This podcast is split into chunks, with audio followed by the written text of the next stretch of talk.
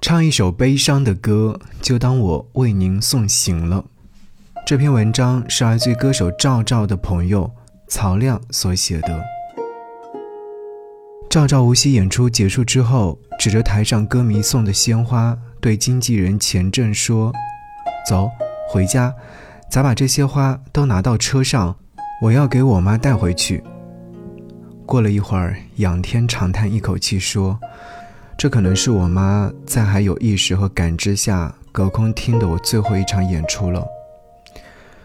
只有乐队成员和为数不多的几个好朋友知道那一场演出背后发生了什么。演出结束，乐队队长张鹏说：“这场演出真的太不容易了，大家都不知道老赵经历了什么。”九十分钟的演出，台下观众如痴如醉，热情高涨。几乎没有一个观众不被赵照的音乐感染和打动。细心的观众可能观察到了赵照在开场第一句合唱“人生大事，当你老了，一匹白马”的时候几处哽咽。那几声哽咽是对远在故乡医院 ICU 病房里的妈妈的牵肠挂肚。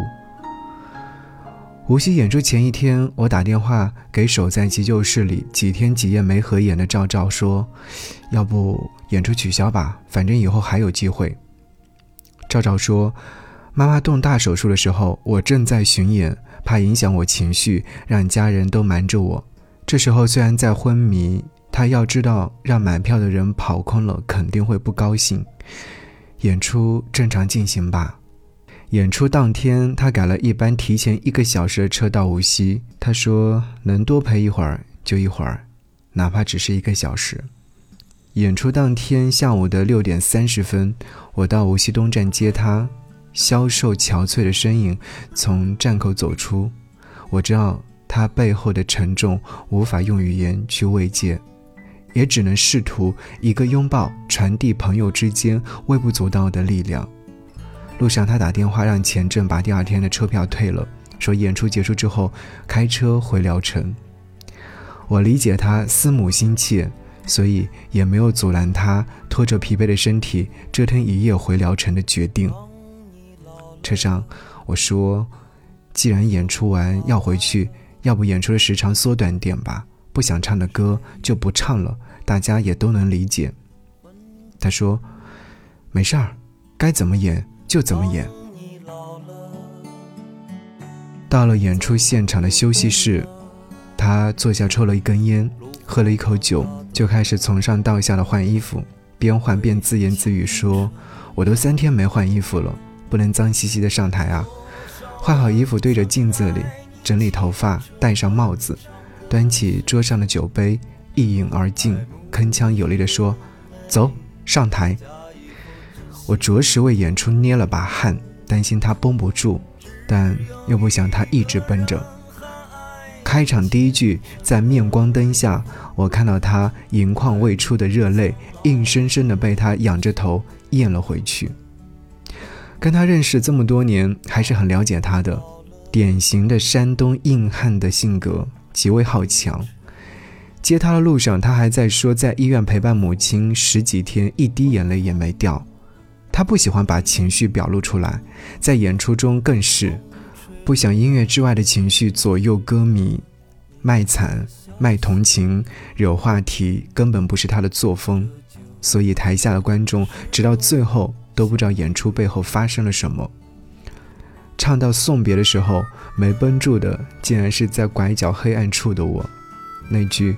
问君此去几时还？来时莫徘徊的感叹，何尝又不是赵照对于母亲的离别之言呢？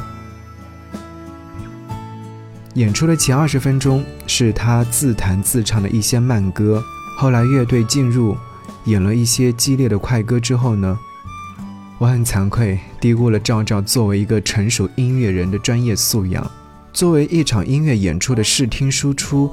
歌者赵照并没有过多夹杂当下的个人情绪，即使是自己的母亲即将撒手人寰前十个小时，他带着乐队依然以音乐的名义输出一场高质量的演出。几个月之前定这场演出的时候呢，就说了有签售环节，演出结束之后，我们都建议，要是连夜赶回聊城，就把签售环节取消吧。赵赵却说，既然说了就签吧。结果又花了比演出还长的时间，给每一个歌迷签售合影。过程当中没有表现出任何不耐烦，也没有把自己悲伤情绪显露出来，全程站立着把每一个歌迷的签名诉求完成，面带微笑的配合每一个歌迷的合影，生怕怠慢每一个前来看演出的人。签售结束最后一个歌迷的时候，已经快十二点了。赵赵环视观众都已散场的场地，指着台上的鲜花跟钱正说：“走，回家。”第二天下午，我接到赵赵聊城发来的一条微信：“老妈自由了。”